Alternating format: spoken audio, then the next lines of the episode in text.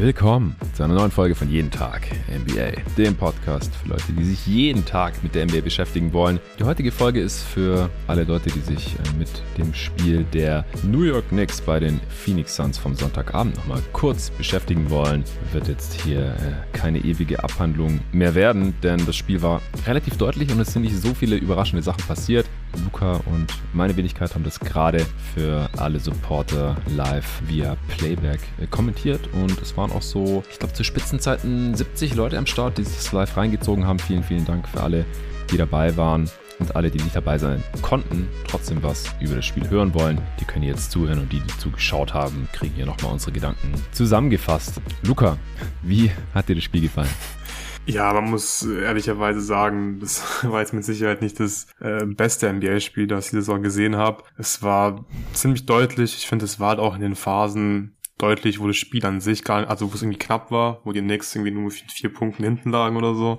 Und trotzdem hatte ich immer das Gefühl, okay, die Suns sind einfach besser und es ist nur so ein bisschen die Frage der Zeit, wann die Würfe halt bei den Suns äh, fallen, dann, dann werden die wegziehen und so war es dann ja im Endeffekt auch. Also zwischenzeitlich haben die Suns halt nur so 33 Prozent ihrer Dreier getroffen. Am Ende waren es dann 44 Prozent und die konnten sie sich halt kinderleicht rausspielen am laufenden Fließband und irgendwann sind sie gefallen eben und dann war das Spiel eigentlich entschieden. Ja, die Knicks haben den ersten Korb gemacht in diesem Spiel und danach nie wieder geführt. Mhm. Es war kurz vor der Halbzeit und kurz nach der Halbzeitpause mal ausgeglichen. Und ich hatte die ganze Zeit das Gefühl, dass die Suns so ein bisschen mit ihrem Essen spielen. Die haben nicht 100% gegeben. Die haben nicht immer gute Würfe rausgespielt. 50-50 Bälle, gerade in der ersten Halbzeit, gingen mir als Suns-Fan äh, zu oft an die Knicks. Aber in der zweiten Halbzeit, wie du gerade auch schon gesagt hast, haben sie ein bisschen konsequenter dann auch die Dreier genommen, die eigentlich das ganze Spiel über da waren, die die Nick-Defense ja äh, auch wirklich konstant und kompromisslos abgibt. Sie sind letzte in der Liga, was die gegnerische Dreierrate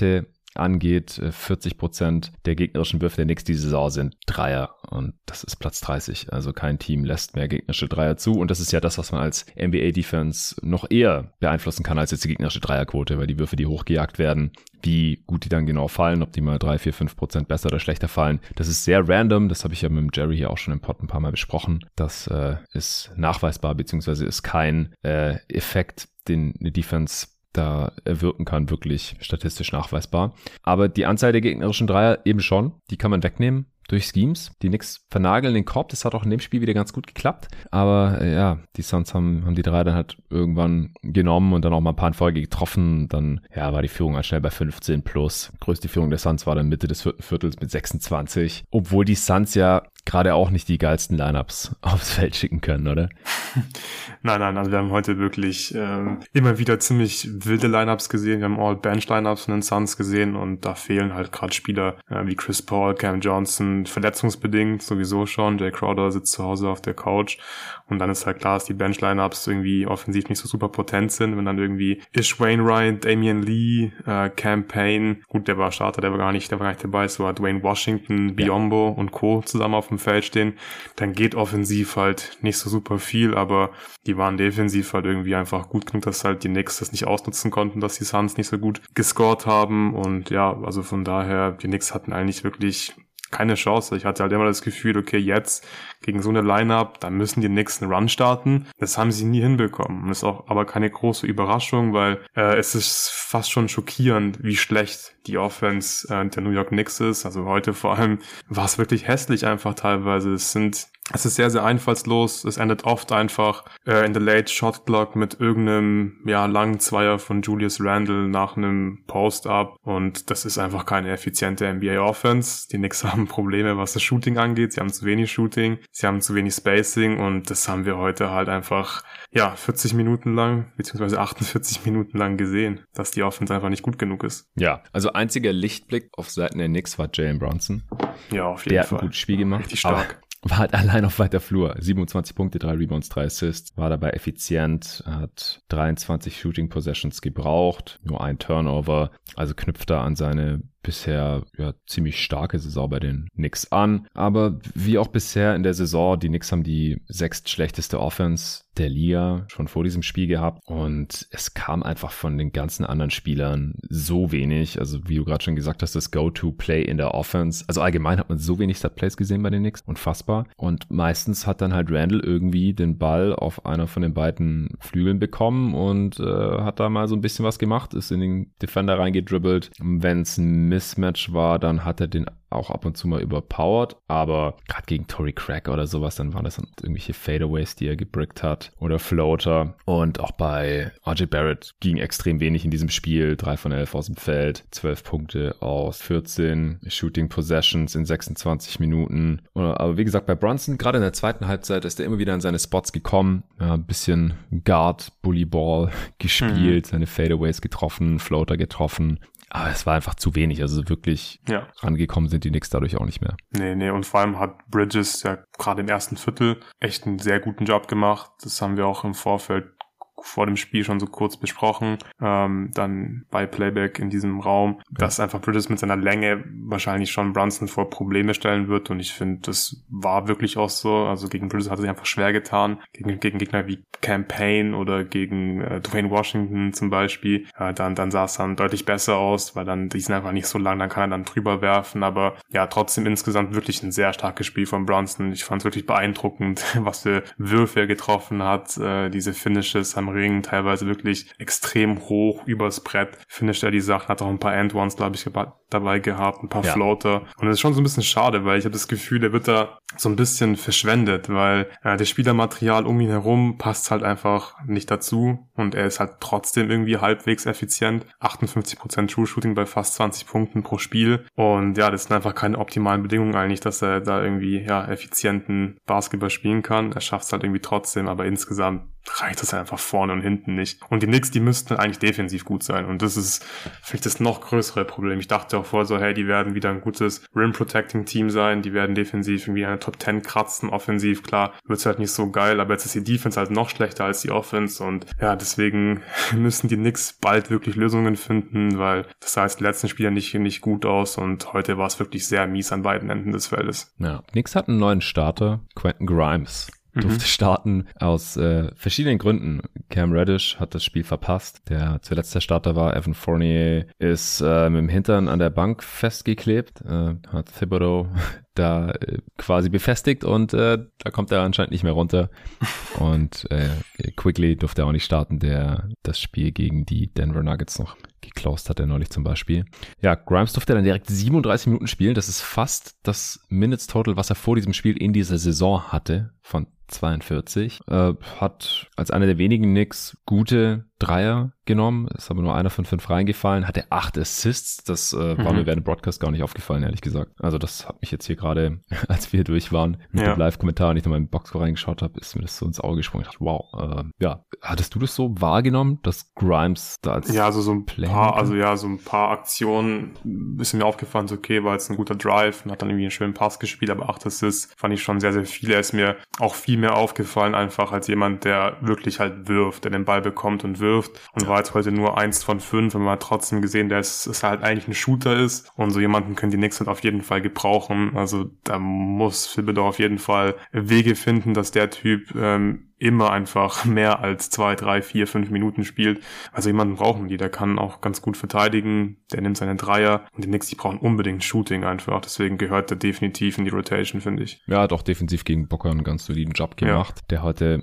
kein so dominantes Spiel hatte. Dann äh, ist Hartenstein wieder auf der 5 gestartet, obwohl Mitchell Robinson wieder zurück war. Der hat aber nur 17 Minuten gespielt, was immer noch mehr war als Hartenstein, denn der hat nur 15 Minuten gespielt. Der durfte beide Halbzeiten starten und war dann nicht mehr gesehen bis kurz vor Schluss, bis zur Garbage Time sozusagen. Die meisten Minuten. Ah nee, Sims hat auch nur 16 gesehen. Also die Center-Minuten wurden ziemlich gerecht aufgeteilt. Vielleicht war auch das die Idee von Thibodeau. Wir haben uns während dem Broadcast ja. ein bisschen gefragt, was soll diese Minutenverteilung hier bedeuten. Mhm. Aber du hast ja auch gesagt, sie haben ja gerade halt drei relativ gleichwertige Bigs irgendwie, auch wenn die sehr unterschiedlich verdienen. Ja, das stimmt. es ist, es ist einfach nicht optimal, finde ich, dass du drei Bigs hast, die, die halt, ähm, ja, starten können oder zumindest halt ein sehr solider Backup-Big sind. Und jetzt spielen die alle drei irgendwie 16 Minuten und in diesem Roster hast du halt so viele Probleme. Ähm, ich finde, da, da musst du eigentlich schon wirklich sehr, sehr stark über einen Trade nachdenken, gucken, hey, was bekommen wir vielleicht für Mitchell Robinson oder für Isaiah Hartenstein, weil Jericho Sims ist so billig, den, den behältst du einfach, dann ist der halt der Starter oder der Backup und spielt konstant seine 16 bis 20 äh, Minuten und dafür holst du da halt noch einen Spieler rein, der halt werfen kann, weil die Knicks haben zu wenig Shooting. Und es, es wird einfach schwierig, dass die Knicks, ja, in die, weiß nicht, Achter werden oder irgendwie das Playen dann mhm. äh, vermeiden. Das, ist, das, sehe ich einfach nicht. Also da gibt es zu viele Baustellen in diesem Kader. Ja, vor dem Spiel waren sie immer noch auf Platz 8. Ja. Mhm. Jetzt haben sie einen Rekord von 8 und 9 und ich finde, das spiegelt auch ganz gut zu ihr Leistungsniveau. Ja. Eigentlich sehr mittelmäßig einfach. Ja. ja, ansonsten habe ich jetzt auch gar nicht mehr so viel zu den Knicks. Die Offense ist leider echt hässlich und die Defense war dann auch nicht gut genug. Also ja. man muss sagen, dass die Suns innerhalb der Dreierlinie immerhin jetzt nicht so besonders effizient gescored haben. Also am Korb 52 Prozent, Floater Range äh, 35 Prozent und äh, lange Zweier 36 Prozent. Aber das war auch teilweise einfach, weil Booker keinen guten Tag hatte. Der war 0 von 5 aus dem Midrange. Also weiß nicht, ob wir das diese Saison überhaupt nochmal erleben werden. Und ja, auch Aiden hatte kein besonders tolles Spiel. Auch Bridges hat nee. ein paar Midranger gebrickt und so. Ja, aber ich glaube, wir können trotzdem nochmal so ein bisschen über die äh, Knicks Defense sprechen. Du hast hm. es im Intro schon erwähnt. Die Gegner haben gerade eine äh, Three-Point-Rate von 40 Prozent. Und die Suns hatten heute eine Frequency von 38 Prozent. Das sind ungefähr drei Prozent mehr als im Schnitt. Und die Suns nehmen jetzt schon deutlich mehr Dreier als letzte Saison. Und es war einfach halt so offensichtlich, dass sie einfach ein Pick and Roll spielen können und die Knicks, die overhelpen dann einfach so krass oder verkacken schon irgendwas bei der Pick and Roll Coverage. Und dann ist es ein Skip Pass und es ist ein offener Dreier. Und jetzt kann man vielleicht sagen, okay, vielleicht haben die Suns heute irgendwie so ein bisschen Glück gehabt, weil wenn wir uns mal den Boxscore anschauen, Tory Craig wieder zwei von vier, 50 Prozent äh, von der Dreierlinie ja, ja, ja, genau. Campaign 2-5, äh, Lee 4 von 6. So, die sind irgendwie schon ganz gut gefallen, aber die waren halt so offen. Ich finde, es war jetzt überhaupt nicht fluky oder so. Es ist nee. komplett Hot Shooting. Es war ja über weite Strecken des Spiels eher andersrum, dass die Würfe nicht gefallen sind bei den Suns und trotzdem haben sie geführt und waren und sahen klar besser aus. Aber du kannst eigentlich so nicht verteidigen, weil es wirklich, es ist ein Pick and Roll, es wird krass geholfen, es wird zu viel geholfen, ein Skip Pass und du hast einen offenen Eckendreier.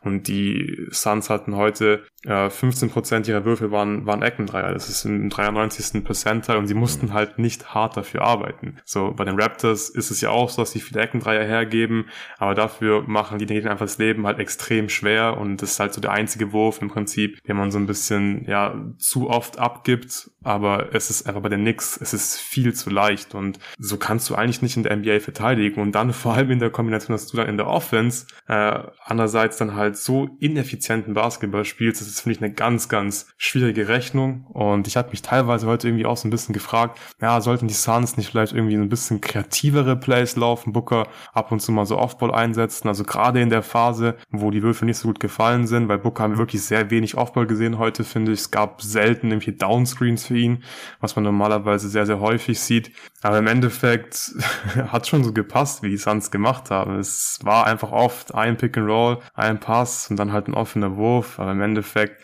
ist es wahrscheinlich mathematisch vor allem ziemlich schlau, einfach jeden Angriff dann irgendwie im Zweifel im Corner-Dreier zu nehmen, weil man den einfach so leicht dir spielen kannst. Also ich glaube, die, die Knicks, die müssen auch schleunigst ihr Scheme zumindest mal ein bisschen anpassen, weil so kannst du eigentlich nicht weiter verteidigen. Ja, vollste Zustimmung auf ja. jeden Fall. Und noch ein Punkt dazu. Ich meine, ja. es ist auch auffällig, dass halt Aiton heute vier Assists hatte. Ähm, es hatte Biombo hatte drei. Drei Assists und das war ja auch oft irgendwie so aus dem Short Roll, weil die Knicks halt krass helfen und dann äh, rollt der Big, bekommt den Pass und dann einfach ein Pass weiterspielen aus dem Short Roll in die Ecke und dann gab es halt den nächsten offenen Eckendreier und das ist einfach viel zu leicht. Also schon auffällig, dass die zwei Center hier sieben Assists heute hatten bei den Suns. Die Suns hatten 35 Assists als Team ja. und jeder Spieler, der gespielt hat, hat mindestens einen Assist gemacht und halt auch, wie gesagt, Spieler, die sonst nicht so die Playmaker für andere sind. Äh, Damon Lee hatte vier Assists, Michael mhm. Bridges hatte fünf, Tory Craig hatte drei, die ja. Bigs hast du gerade schon genannt. Also das ja. war wirklich kein Zufall. Also einfach mhm. durch dieses krasse Overhelpen und dann einfach immer ein Pass weiter oder zwei und dann dann war immer irgendjemand frei. Ja, das war ja, und Booker hatte witzigerweise nur drei Assists.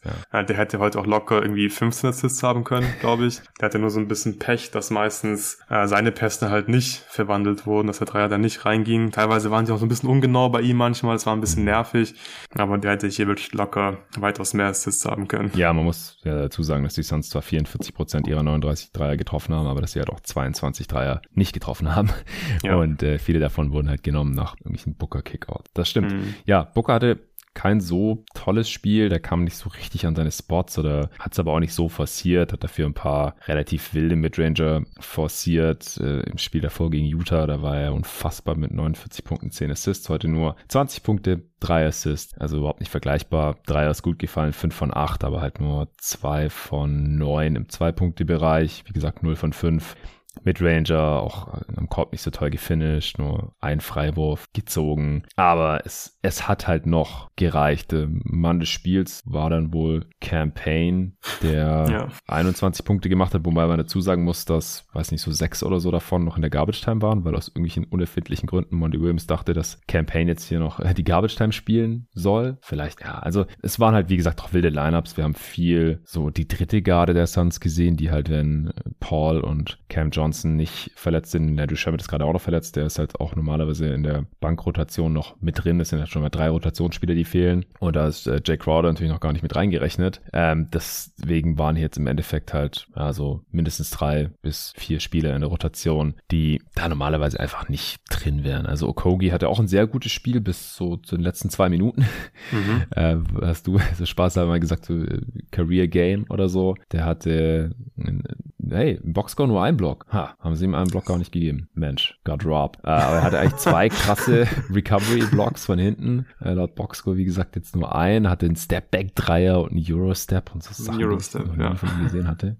Dann äh, Biombo war heute der Backup-Big. Landale und Scharic haben beide keine Minute gespielt. Da wollte Williams wahrscheinlich einfach ein bisschen experimentieren. Das ist bei Monty Williams die Saison öfter zu beobachten. Ein äh, Zuschauer hat zum Beispiel im Chat dann auch bei Playback gefragt, wieso die Out-of-Bounds-Plays eigentlich immer für Bridges gelaufen werden diese Saison und nie für Booker. Und das, die Antwort ist eigentlich immer dieselbe, dass Monty Williams die, die Regular Season zum Glück, das hatte ich ja mir in der Preview hier im Pod ja auch gewünscht, einfach nutzt, um Spieler auf die Playoffs vorzubereiten und nicht immer die Spieler, wo man weiß, dass sie es schon können, äh, die gleichen Sachen machen zu lassen. Wir wissen einfach, was Chris Paul kann, wir wissen, was Devin Booker kann, aber Bridges wurde noch nicht maximiert. Aiton hat im letzten Spiel 8 Assists, heute wieder 4. Der gefällt uns beiden zwar diese Sorts eigentlich nicht so gut, was andere Aspekte seines Games angeht, aber das äh, ist jetzt auch relativ neu. Und ja, dass halt hier Spieler in, in Rollen und Situationen und Plays gebracht werden, die wir so halt noch nicht von ihnen kennen. Einfach nur um zu gucken, was, was können die da eigentlich, wenn mhm. sie dann halt, falls sie dann halt in den Playoffs wieder in eine Situation kommen, wo sie irgendwas machen sollen, weil Booker die ganze Zeit getrappt wird zum Beispiel, dass sie das halt schon kennen. Das äh, gefällt mir eigentlich und das haben wir heute ja auch wieder gesehen. Auch ein Ish Wainwright, ja, 20 Minuten, durfte achtmal auf den Korb werfen, da waren die wildesten äh, Ergebnisse mit dabei, irgendwelche Airball-Dreier und sowas. Eins von acht am Ende aus dem Feld. Dwayne Washington hatte auch ein wildes Game als Backup-Playmaker, zwei von zehn aus dem Feld, immer ein bisschen unglücklich im Finish. Also, wie gesagt, wilde Lineups bei den Suns und am Ende trotzdem mit äh, über 20 Punkten gewonnen. Das sagt sehr viel über die Knicks aus. Ja, ja, ja ich glaube, noch so ein weiterer Faktor war, dass halt die Suns eine Offensiv-Rebound-Rate von 44 Prozent hatten. Also fast jeden, jeden zweiten äh, Wurf hat man da dann rebounden können. Und ich habe im Vorfeld noch gemeint, dass die Knicks, die äh, eigentlich diese Saison, noch letztes Jahr schon auch wirklich ein gutes Offensiv-Rebounding-Team sind und da also safe in der Top 10, ich glaube, sind auf Platz 6. Ähm, das ist, dass die Knicks auf jeden Fall das Possession Game irgendwie gewinnen müssen. Sie müssen die Second Chance Points erarbeiten und es war halt gar nicht der Fall, sondern die Suns waren halt diejenigen, die sich hier die Offensiv-Rebounds erarbeitet haben und dann wird's halt einfach super schwierig, wenn du 28 Prozent deiner Dreier triffst, was jetzt irgendwie auch nicht mehr so eine große Überraschung ist bei den Knicks. Also klar ist schon hart, 28%. Prozent Aber ich weiß nicht, wie viel besser die wirklich sind als, als, als Shooting-Team. Sie nehmen wenig Dreier, dann holst du die Offensiv-Rebounds nicht. Dann hast du heute auch nicht wirklich eine hohe Pace gehabt. Ähm, auch da sind sie dieses Jahr eigentlich ziemlich weit oben mit dabei, aber hatten heute halt eine Transition Frequency von 12% und es ist halt im 17. Percentile. Und auch hier ja, waren die Suns, die halt schnell gespielt hatten, die hatten eine Transition Frequency von 19%.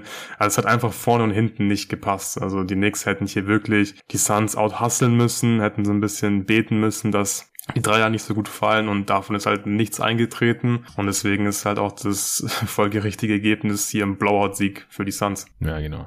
Ja, ich weiß nicht, ich glaube, wir können es schon fast dabei belassen. Also, Noch ein bisschen Randall Slander am Ende, oder? Ah, haben wir nicht Weil es war, schon? war schon sehr hässlich, das Spiel von ja. ihm, wir haben es vorhin schon gesagt, aber also ich glaube wirklich, die Knicks werden einfach besser, wenn er nicht spielt. Seine Zahlen sehen ja ganz okay aus so über die Saison, legt 21 Saison, Punkte ja. auf bei 59% True Shooting, also wirklich gar nicht so schlecht. Aber es wirkt einfach so unnatürlich, so die Offense und er macht, finde ich, niemanden um sich herum besser. Er macht einfach allen anderen Spielern das Leben schwerer, glaube ich, wenn er den Ball nicht in der Hand hat. Und defensiv finde ich es auch nicht so geil. Deswegen, ich glaube insgesamt, ja, ist sein Impact wahrscheinlich nicht positiv für dieses Team, trotz der guten Raw-Stats. Ja, Vorsicht, Single Season plus minus nach jetzt 17 Spielen, ähm, wobei das sich nur auf die ersten 16 bezogen hat vor diesem Game. Minus 14 on-off-Wert, das kommt halt nicht von ungefähr. Und das ja. ist ja auch nichts Neues bei ihm, leider. Nichtsdestotrotz glaube ich, dass es ein besonders schlechtes Spiel von ihm war. Also stimmt, unschwer ja. zu erkennen natürlich auch, ja, neun Punkte äh, und diese miesen Quoten, das ist nicht normal, ist auch kein einziges Mal in die Linie gegangen. Das, das war halt fast wie eine Karikatur von Julius Randalls Game eigentlich hier heute. Ähnlich bei Barrett. Aber klar, ich will da überhaupt nicht widersprechen. Ähm, ich bin gespannt, was noch bei den Knicks gehen wird. Also die Defense, hast du ja vorhin schon gesagt, das kann so eigentlich weitergehen. Halt die sechstschlechteste der Liga. Das ist halt, weil die Gegner so viele Dreier nehmen und wenn die halt einigermaßen fallen, dann, ja, dann hat man halt eine schlechte Defense. Und die Offense ist halt auch super hässlich. Und das Team hat jetzt ja gerade, wie gesagt, gerade einen einzigen Verletzten ist Cam Reddish. Also darauf kann man es auch nicht schieben. Wenn es so weitergeht, klar, sie haben jetzt halt fast die Hälfte ihrer Spiele noch gewonnen. Deswegen vom Ergebnis her befindet sich das wahrscheinlich auch irgendwie so im Bereich der Erwartungen vor der Saison. Mhm. Aber sie haben ein negatives Net-Rating und ja, wenn sie halt weiter so spielen wie heute, dann äh, bin ich mal gespannt, ob Tom Thibodeau diese Saison überleben wird als Head Coach. Ja, unwahrscheinlich, glaube ich, wenn es so weitergeht. Ja. ja, und bei den Suns wird die Offense auch wieder etwas besser werden, wenn Chris Paul spielt. Ich finde, das hat man schon gemerkt, dass er gefehlt hat. Gerade DeAndre Ayton hat so ungefähr einen einzigen leichten Wurf bekommen. Das war so ein Lob von Campaign. Und klar, er, er arbeitet sich selbst auch keine leichten Würfe, aber wenn es niemand anderes für ihn tut, dann sind es halt die ganze Zeit irgendwelche relativ toughen Hookshots, Fadeaways und Floater, die er zwar für den Big sehr gut treffen kann, aber das ist halt auf Dauer einfach keine ja, effiziente Offense auch wenn er heute selbst effizient war, 6 von 9 auf dem Feld, äh, nur ein von 5 Freiwürfen. Ähm, ja, Michael Bridges hat 13 Punkte aus 11 Shooting Possessions gemacht, wieder nur drei Dreier genommen. Das halt das alte Lied bei ihm. Ich habe es vor dem Broadcast auch gesagt, so ich freue mich eigentlich, oder am Anfang des Broadcasts, ich freue mich eigentlich über fast jeden Wurf, den Bridges nimmt, außer irgendwelche wilden Midranger, hat er direkt drei davon oder so in dem Spiel genommen. Äh, da, da würde ich mir nach wie vor noch bisschen mehr wünschen. Auch heute gab's vier Suns-Spieler, die mehr gescored haben als er. Nee, aber ansonsten habe ich jetzt, glaube ich, auch nichts mehr zu dem Game. Hast du noch irgendwas? nee, ich glaube, das war jetzt schon ziemlich ausführlich für so einen Blowout. Ja, war schon. Es waren klar besser. Habe ich ja. ganz klar verdient gewonnen. Ja, ich habe ja vor, wir haben ja unsere Predictions auch äh, zu Beginn des Broadcasts rausgehauen noch. Also für die, die jetzt noch nicht dabei waren, bei keinem von beiden, also beim ersten Clippers gegen Pelicans konnten ja auch nur die All-Star-Supporter dabei sein. Jetzt heute war es offen für alle Supporter und wir sprechen dann so die 15 Minuten vor Tip-Off dann immer ein bisschen über das Matchup. Wir haben jetzt heute auch mal ausprobiert, wie es ist, nach dem Spiel noch einen Pod aufzunehmen. Äh, letztes Mal haben wir ja die Preview aufgenommen. Da spielen wir jetzt einfach noch ein bisschen rum. Das nächste Mal wird dann nächsten Samstag sein. Mavs gegen Raptors. Ich glaube um 20 Uhr. Aber ich werde es hier im Pod noch ein paar Mal sagen und dann auch wieder bei Steady in eine Mail rumschicken. Ich werde es in Discord reinschreiben und wahrscheinlich dann auch öffentlich machen für jedermann Klammern, also dann auch auf Twitter und Instagram den, den Link raushauen. Und dann bin ich mal gespannt, wie viele Leute dabei sein werden, ob wir dann mal dreistellig werden können. Würde mich sehr freuen. Und am Samstagabend und wenn die Mavs spielen, wahrscheinlich auch nicht ganz unrealistisch. Ähm, aber es ist immer so, dass wir vor dem Spiel dann nochmal so ein bisschen über die Schlüssel zum Spiel sprechen, über die verletzten Situationen, die Matchups, die wir da sehen und dann halt auch eine ja, Prediction jeder raushauen. Wir haben beide gesagt, die Suns müssen es eigentlich relativ easy gewinnen. Ich habe gesagt, ich wäre enttäuscht als Suns-Fan, wenn es ein enges Spiel wird oder die Suns irgendwie Gefahr laufen, das nicht zu gewinnen. Und bis so Mitte des dritten sah das dann auch nicht ganz so toll aus, aber wie gesagt, als die Suns dann angefangen haben, ein paar Dreier zu treffen, war das Ding dann auch schnell durch. Endstand 116 zu 95. Suns hatten am Ende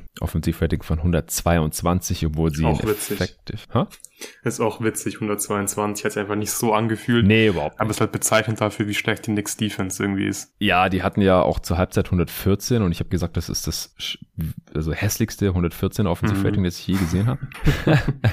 und ich weiß nicht, ich würde fast dabei bleiben, dass es das hässlichste 122er Offensivrating ist, das ich je gesehen habe. Ist gut möglich, ja. Ja, aber es liegt halt an den 44% Offensivreboundrate, die du vorhin ja. schon gesagt hast, 99. Percentile, denn sie haben fast keine Freiwürfe gezogen und 51% Effective Field Goal Percentage ist auch nicht gut. Ja, die Defense war ganz solide, aber gegen diese hässliche Knicks Offense auch nicht das größte Kunststück. Okay, das reicht. Es ist äh, 0.20 Uhr in der Nacht. Ich bin heute Morgen um 5 aufgestanden und um 5.30 Uhr losgefahren nach Berlin, weil ich heute Mittag ein Spiel hier hatte mit äh, meinem FBL-Team, was äh, wir mal wieder hochgewonnen haben. Hat sehr viel Spaß gemacht und äh, jetzt heute Abend noch hier der Live-Kommentar mit dir. War ein gelungener Basketball-Sonntag und ein schöner Start in die Arbeitswoche. Ich hoffe, dieser Pod ist das auch für euch Supporter. Vielen Dank fürs Supporten. Nochmal danke an alle, die sich das live reingezogen haben und vor allem an den harten Kern, die sich das bis zum Ende durchgezogen haben. Im vierten Viertel, als die Suns mit über 20 Punkten geführt haben und wir dann in, in den Timeouts auch nichts mehr zum Game sagen konnten, haben wir ein bisschen über das, dein Ligaspiel, das du heute hattest, gesprochen und noch ein paar andere Off-Topic-Sachen. War cool. Also danke an alle, die zugeschaut haben, die sich im Chat beteiligt haben und natürlich an jeden, der jeden Tag NBA supportet, denn ohne euch könnten wir solche Späße gar nicht machen. Nächsten Sonntag, nee, nächsten Samstag, wie gesagt, gibt es dann Mavs Raptors in dem Format. Und vorher gibt es noch einige Pots. Ich werde morgen, deswegen muss ich jetzt auch schnell ins Bett, mit dem Dennis äh, anfangen, über die Draft Class 2023 zu sprechen. Wir besprechen die Bigs und Guards. Am Dienstag kommt dann dieser Pot. Am Mittwoch der nächste Teil zu den Wings der Draft Class 2023. Und Donnerstag, Freitag gibt es dann noch jeweils einen Pot von uns beiden und dann noch einen von Jerry und mir. Höchstwahrscheinlich, wir wissen noch nicht worüber, müssen wir noch sprechen. Vielen Dank fürs Zuhören und bis dahin.